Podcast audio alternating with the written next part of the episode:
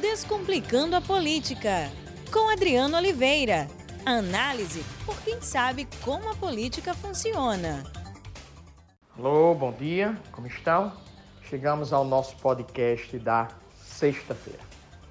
Bem, o tema que nós temos que trazer à tona é o tema que está à tona, que é a decisão do Supremo Tribunal Federal em relação à prisão da segunda instância, a prisão em segunda instância. Dia de eu quero esclarecer alguns pontos para vocês. Em primeiro lugar, o STF ele não é um tribunal comum, ele é um tribunal constitucional. Nós temos na Justiça brasileira a Justiça Estadual, a Justiça Federal, o STJ e, na última instância, o Supremo Tribunal Federal.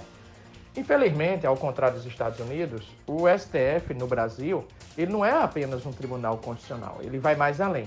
Ele é um revisor ou um reforçador das decisões que já foram tomadas por instâncias, no caso, por justiças anteriores.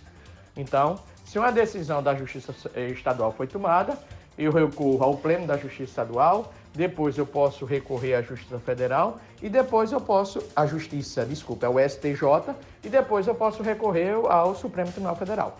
Isso não deveria acontecer. Por quê? Porque o STF é um tribunal constitucional. Isso significa que ele deveria lidar somente com questões constitucionais, ou seja, com matérias que venham contrariar a Constituição e por, e por consequência alguém provoca o STF e ele lá opina sobre uma matéria que contrariou a Constituição. Entretanto, o STF opina sobre tudo, tudo. Ele virou, ele é uma instância julgadora também, e neste caso é a última instância do julgamento, fazendo com que advogados possam recorrer na Justiça Estadual, possa recorrer no STJ e possa também recorrer no Supremo Tribunal Federal. Nesse sentido, o STF não é apenas um tribunal constitucional, mas um tribunal que faz revisão, um tribunal que reforça uma decisão. A matéria de ontem discutida pelo STF foi uma matéria constitucional, isto é, uma matéria que faz juiz estar lá no Supremo Tribunal Federal.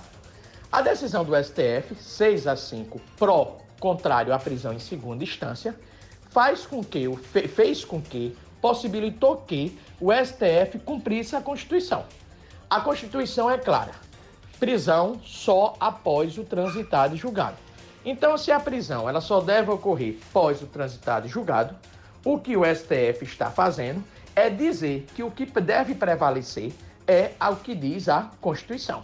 Repito, se a Constituição afirma que a prisão só pode ocorrer com trânsito em julgado, o STF ontem consolidou o que diz a Constituição.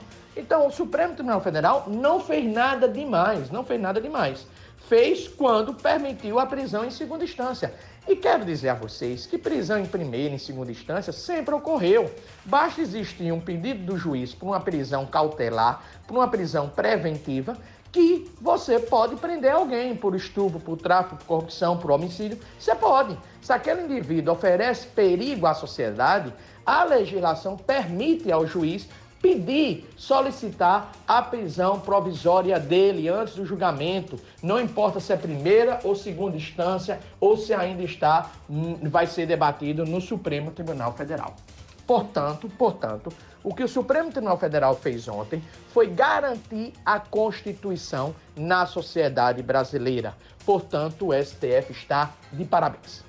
Entretanto, por que tanta audiência? Por que tanta audiência?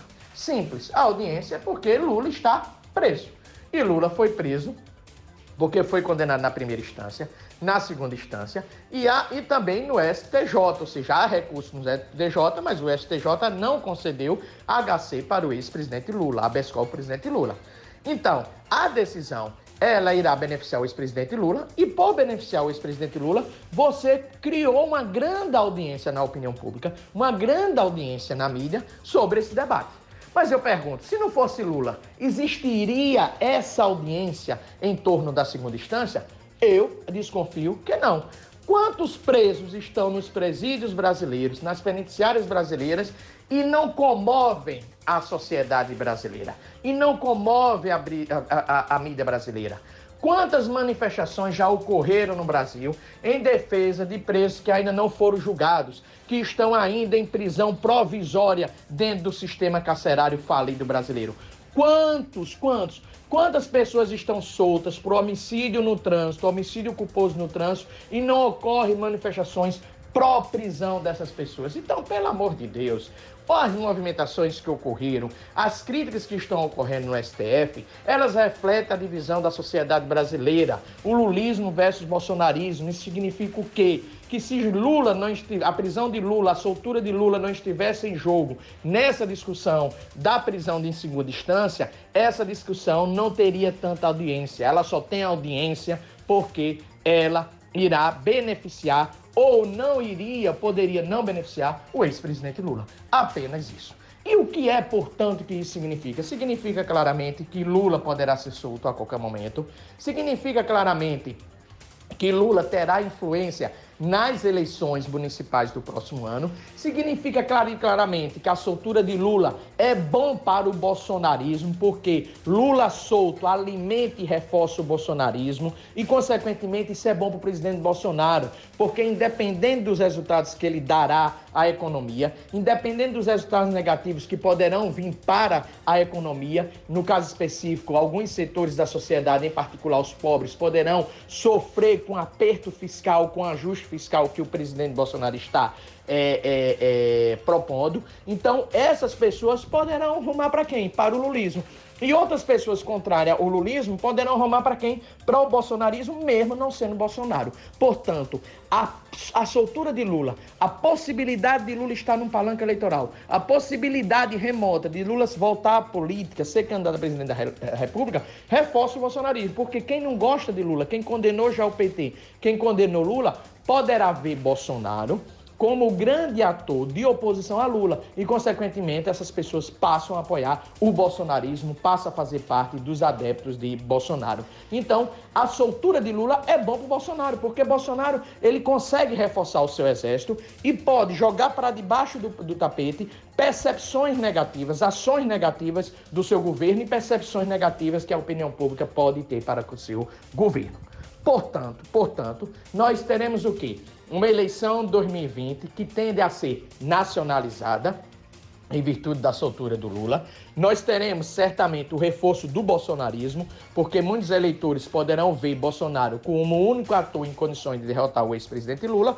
E nós podemos ter também, a depender da condição da economia, um reforço da esquerda, no, no, no caso, o ex-presidente Lula pedindo voto para o PT e para outros candidatos de outros partidos, fortalecendo a esquerda numa condição de não pujança econômica, de não crescimento econômico, de não recuperação da renda e do emprego e por consequência, poderemos observar em 2022 um grande embate, a manutenção do embate lulismo versus Bolsonaro.